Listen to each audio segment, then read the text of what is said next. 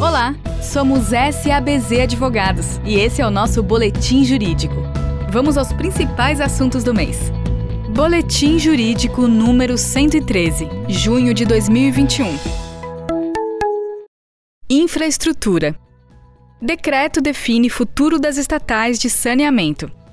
Por Kleber Zanquim e Bárbara Teixeira foi publicado o decreto número 10710 de 31 de maio de 2021, que estabelece metodologia para aferição da capacidade econômico-financeira de prestadores de serviços de abastecimento de água ou esgoto que detenham contratos em vigor a comprovação de capacidade é exigência prevista no novo marco do saneamento básico e tem como objetivo garantir que os contratados estejam aptos a cumprir as metas de universalização dos serviços até 31 de dezembro de 2033 além de ser requisito para a celebração de termos aditivos para a incorporação dessas metas aos contratos.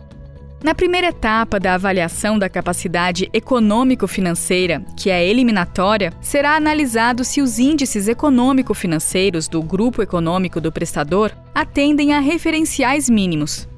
Na segunda etapa, será analisada a adequação dos estudos de viabilidade e do plano de captação, que deverão demonstrar estimativas de investimentos necessários, informar a estratégia de captação, as fontes os prazos e a forma de alocação de recursos. Em resumo, as estatais não podem apresentar prejuízo operacional recorrente e devem comprovar capacidade de captar recursos no mercado para os investimentos na universalização dos serviços de água e esgoto. Recuperação judicial. Crédito garantido por alienação fiduciária dada por terceiros também tem natureza extraconcursal, por Renan Soares e Henrique Fiore. Em 18 de 5 de 2021, a terceira turma do Superior Tribunal de Justiça negou provimento aos agravos internos interpostos nos autos do agravo em recurso especial número 1.416.296, ratificando o entendimento firmado por sua Corte Superior, no sentido de que os créditos garantidos por alienação fiduciária de imóvel pertencente a terceiros Conforme disposto no artigo 49, parágrafo 3 da Lei 11.101 de 2005, possuem natureza extraconcursal. Para o ministro relator Marco Aurélio Belize, o crédito garantido por alienação fiduciária não se sujeita aos efeitos da recuperação judicial, mesmo nos casos de garantia prestada por terceiro. Recuperação judicial.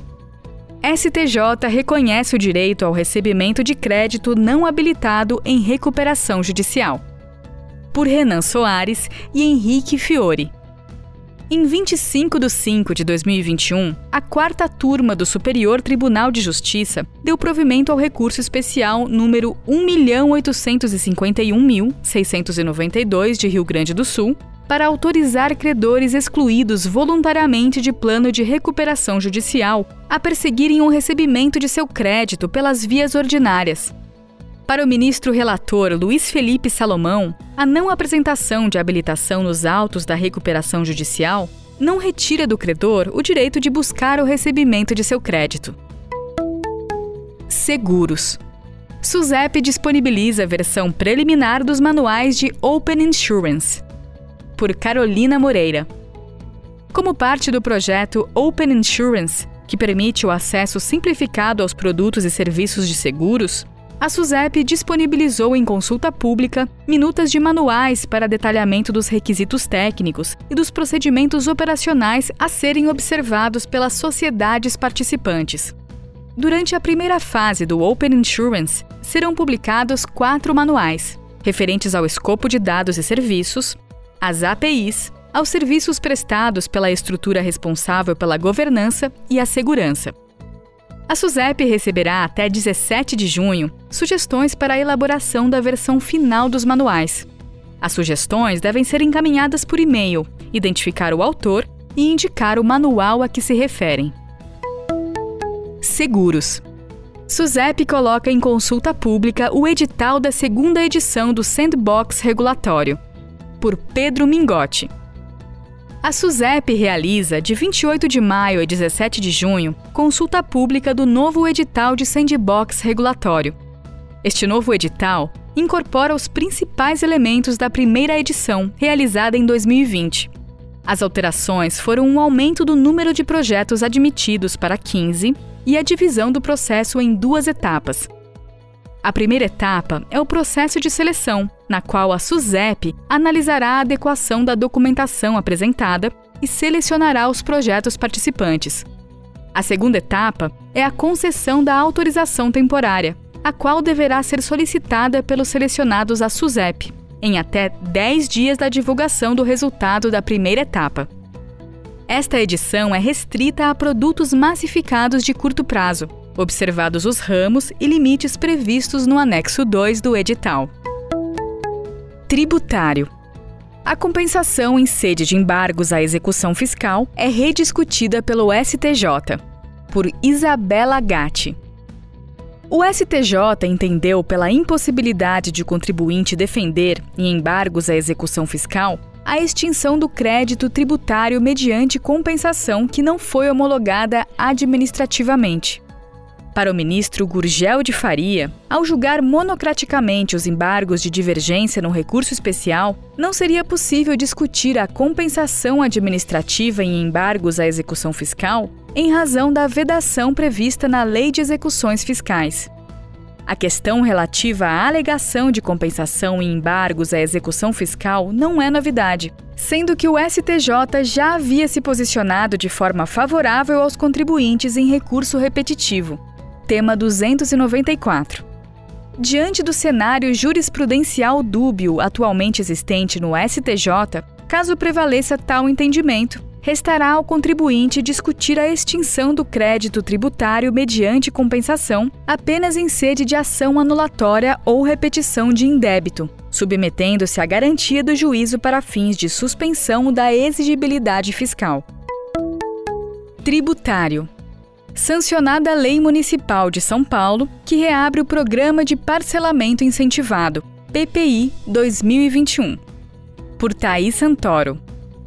No dia 26 de maio de 2021, foi sancionada a Lei Municipal 17.577 de 2021, que, dentre várias novidades, previu reabertura do Programa de Parcelamento Incentivado de Débitos, PPI, Assim como nas versões anteriores, o programa traz reduções de multas e juros a débitos com a Prefeitura de São Paulo, oferecendo a oportunidade para que as pessoas físicas ou jurídicas possam quitar seus débitos tributários e não tributários ocorridos até 31 de dezembro de 2020.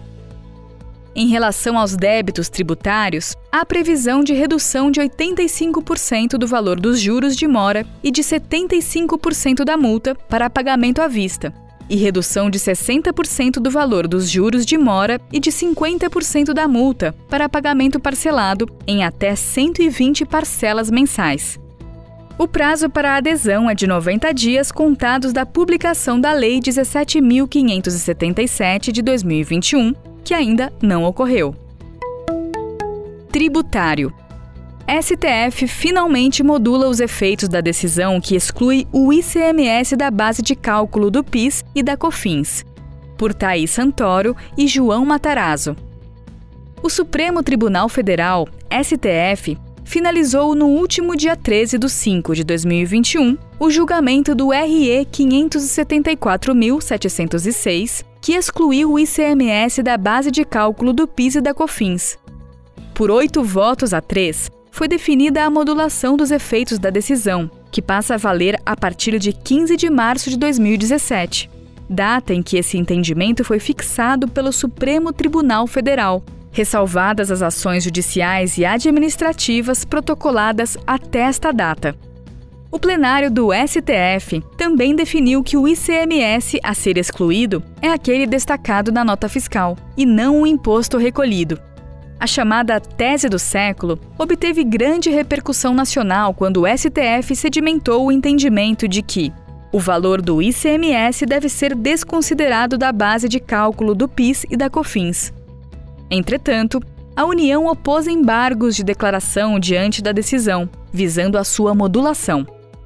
Por maioria, os embargos opostos pela União Federal foram acolhidos em parte apenas para modular os efeitos restando rejeitados quanto à alegação de omissão ou obscuridade e prevalecendo o ICMS destacado em nota para fins de exclusão da base do PIS/COFINS.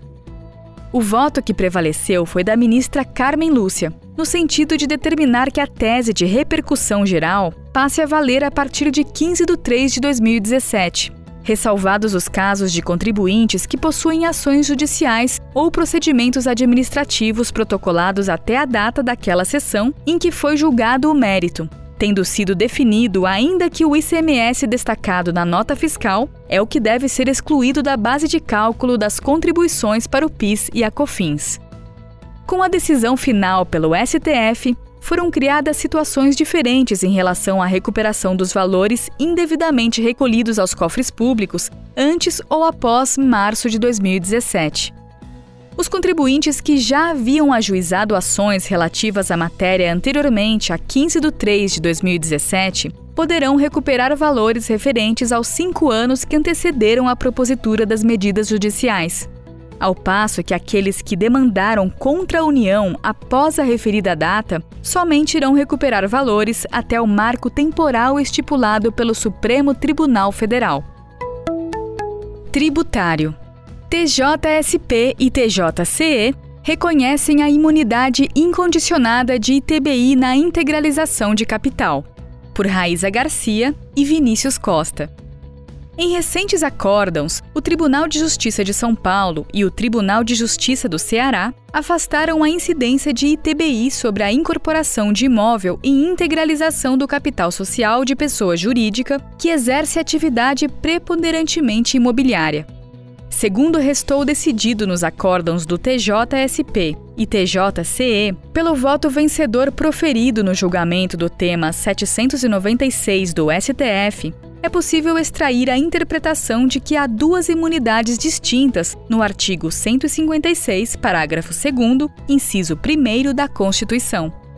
A primeira imunidade seria incondicionada, aplicável nas operações de integralização de capital, enquanto a segunda imunidade seria condicionada à não caracterização de atividade preponderantemente imobiliária do adquirente, aplicável apenas nas operações de transmissão de bens em fusão, incorporação, cisão ou extinção da pessoa jurídica.